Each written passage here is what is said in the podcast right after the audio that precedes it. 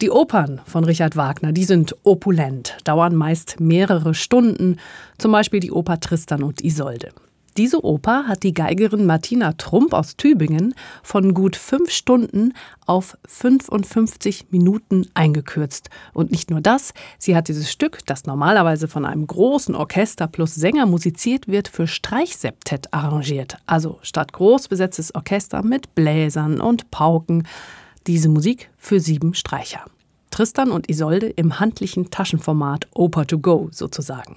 Diese Fassung für Streichseptett hat Martina Trump mit ihrem Ensemble D'accord aufgenommen. Die CD ist gerade erschienen. Mit der Geigerin aus Tübingen spreche ich am Telefon. Frau Trump, was ist denn Ihre Lieblingspassage aus der Oper Tristan und Isolde? Tatsächlich bin ich begeistert natürlich von sehr vielen Passagen, gerade auch dem berühmten Vorspiel und dem Liebestod.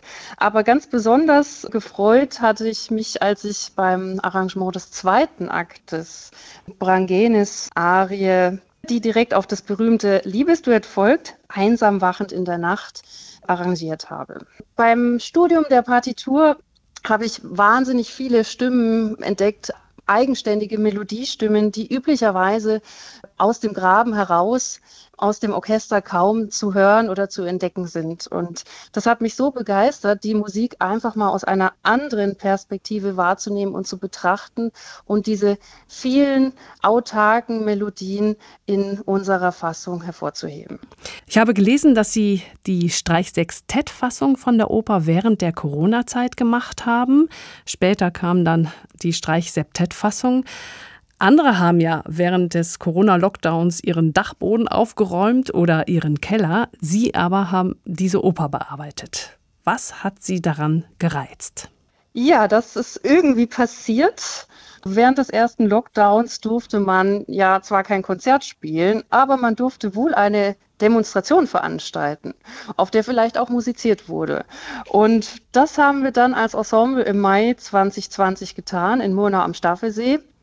Und dort entstand die Idee, Corona-konform große Musik im kleinen Format zu präsentieren. Und ursprünglich war die Idee erstmal nur das Vorspiel zu arrangieren. Und als dann das Vorspiel fertig war, dann könnte man ja noch den Liebestod dazu nehmen. Und so hat sich das dann langsam gefüllt, als wir eben einfach auch entdeckt haben, dass es so viele wunderbare Passagen gibt, die mit Streichern auch toll klingen könnten. Mhm. Jetzt dauert ja die Oper Tristan und Isolde von Richard Wagner an die fünf Stunden. Sie haben es runtergekürzt auf 55 Minuten. Und aus einer Orchesterfassung ein Werk für sieben Streicher zu machen, ist ja nicht so einfach. Nach welchen Kriterien sind Sie da vorgegangen, dass diese Kurzfassung 55 Minuten auch wirklich noch in sich ein Ganzes ergibt? Ich hatte es ja gerade angedeutet, dass wir erst mit einzelnen Stücken begonnen hatten, die auch für sich alleine im Konzert schon ähm, wunderbar dastehen. Also Vorspiel und Liebestod sind ja auch sehr bekannt und begehrt, auch im symphonischen Konzertrepertoire. Und dann habe ich mich bei der weiteren Arbeit einfach von der Klangsprache Wagners mitreißen lassen. Also Ausschnitte Melodien, die ich für ein Kammerensemble für besonders geeignet hielt, habe ich dann einfach aus der Partitur heraus schrittweise so arrangiert, dass möglichst wenig verloren ging. Und wir haben natürlich vor allem Melodien und Ausschnitte gewählt, die wirklich musikantisch sind, die in der Klangsprache zu Streichern passen. Und Insofern soll diese Paraphrase auch einfach als musikalisch eigenständig wahrgenommen werden. Also das Ziel ist nicht, die Oper oder das Symphonieorchester zu imitieren, sondern wirklich eigene Farben und flexiblere Herangehensweisen an Klangsprache, Dynamik und Tempi auch wiederzugeben. Mhm. Es ist ja auch schwierig, in der Orchesterfassung bei Wagner spielen ja auch die Bläser eine große Rolle, die Bläserfarben. Dann gibt es da eine Pauke. Diese Musik ist ja sehr orgiastisch die überschwemmt mhm. einen wie eine Welle. Und wenn man das dann für Streichseptett arrangiert, stelle ich mir das äh, nicht einfach vor. Wie haben Sie es mit den Hauptpersonen gemacht, also mit Tristan und Isolde? Die Hauptfiguren in dieser Oper werden gesungen. Jetzt haben wir sie in der Fassung für Streichseptett. Kann man das gut nachverfolgen? Wie haben Sie das gelöst? Ja, also man kann es auf jeden Fall in äh, großen Abschnitten nachverfolgen, zumindest wenn man live im Konzert ist. Bei der Aufnahme ist es ja manchmal schwierig zu unterscheiden, ist es jetzt die erste oder die zweite Geige oder das erste oder das zweite Cello. Aber tatsächlich habe ich versucht, alle exponierten Passagen der Isolde ausschließlich in die erste Geige zu schreiben und alle exponierten Passagen des Tristan ins erste Cello. Also da sind wir sehr konsequent geblieben und beispielsweise die erste Bratsche hat dafür dann Brangäne sehr häufig spielen dürfen und die Orchester-Solobläser wie das English Horn oder die Trompetenfanfare. An manchen Stellen hat es nicht immer geklappt, weil der Satz einfach so unglaublich dicht ist und da haben wir uns dann auch wieder daran erinnert, dass die Paraphrase als musikalisch eigenständig und einfach auch als Werk fürs Konzert eben abseits der Opernbühne wahrgenommen werden. Welche Version von der Oper Tristan und Isolde gefällt Ihnen denn jetzt besser? Das Original oder Ihre Septettfassung auf CD?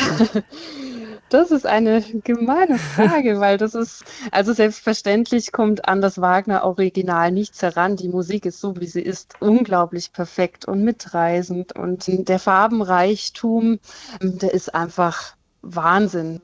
Wagner war schon wirklich ein Meister davon, Klangsphären und Klangflächen zu eröffnen, die einen einfach in ganz andere Welten führen. Aber wir hatten ja eben diese Fassung Corona-konform als große Musik im kleinen Format beziehungsweise als Pocket Opera angedacht. Und also sie begeistert mich auch. Erstens, weil ich sehr viele schöne Melodien spielen darf, die üblicherweise sonst die Isolde singt. Und zweitens, weil diese Fassung eben auch gerade im Hinblick auf das Publikum und den Konzertbetrieb ganz neue Möglichkeiten schafft. Man kann an Orten Wagner spielen, wo er sonst nie live erklingen würde. Das war natürlich auch für die Corona-Zeit durchaus sehr wertvoll. Und es, wir haben jetzt auch schon sehr viel Feedback bekommen, dass gerade auch ähm, Menschen, die üblicherweise Angst haben, in eine fünfstündige Wagner-Oper zu gehen, sich durch unsere Fassung dann wirklich ähm, für Wagner begeistern ließen, wirklich gesagt haben, wow, so gefällt mir das, so, so kann ich mit der Musik was anfangen und jetzt würde ich vielleicht auch mal ins Opernhaus gehen. Mhm. Und da hatten wir wirklich die Erfahrung, dass ein solches Format das wir üblicherweise auch mit Moderation aufführen, Türen öffnet, sowohl in Bezug auf Spielorte als auch in Bezug auf das Publikum. Frau Trump, wie lange haben Sie denn gebraucht, um diese ganzen Melodien und Motive aus dem Kopf zu kriegen, nachdem Sie Ihre Streich-Septett-Fassung fertig hatten? Weil wenn man sich mit so einer Oper so intensiv beschäftigt, wie, wie man das ja machen muss, wenn man ein Arrangement macht, dann schwirren diese ganzen Motive ja, denke ich mal, länger im Kopf herum, oder? Ja, da beschreiben Sie jetzt meinen Geisteszustand der letzten zwei Jahre. Wir haben es auch schon so oft gespielt, Videoproduktion, äh, bestimmt 30 Konzerte, jetzt noch die CD-Produktion tatsächlich ist das in meinem Kopf, glaube ich, eingebrannt und ich weiß nicht, was ich tun muss, um das wieder loszuwerden. Aber ich muss auch sagen, es gibt Schlimmeres, als von den wunderschönen Melodien aus Tristan und Isolde begleitet zu werden. Danke Ihnen, Frau Trumpf, für Ihre Zeit. Ja, sehr gerne. Vielen Dank. Alles Gute. Die Tübinger Geigerin Martina Trump über ihre Fassung der Oper Tristan und Isolde von Richard Wagner, die sie für Streichseptett arrangiert hat. Diese Fassung ist gerade auf CD erschienen.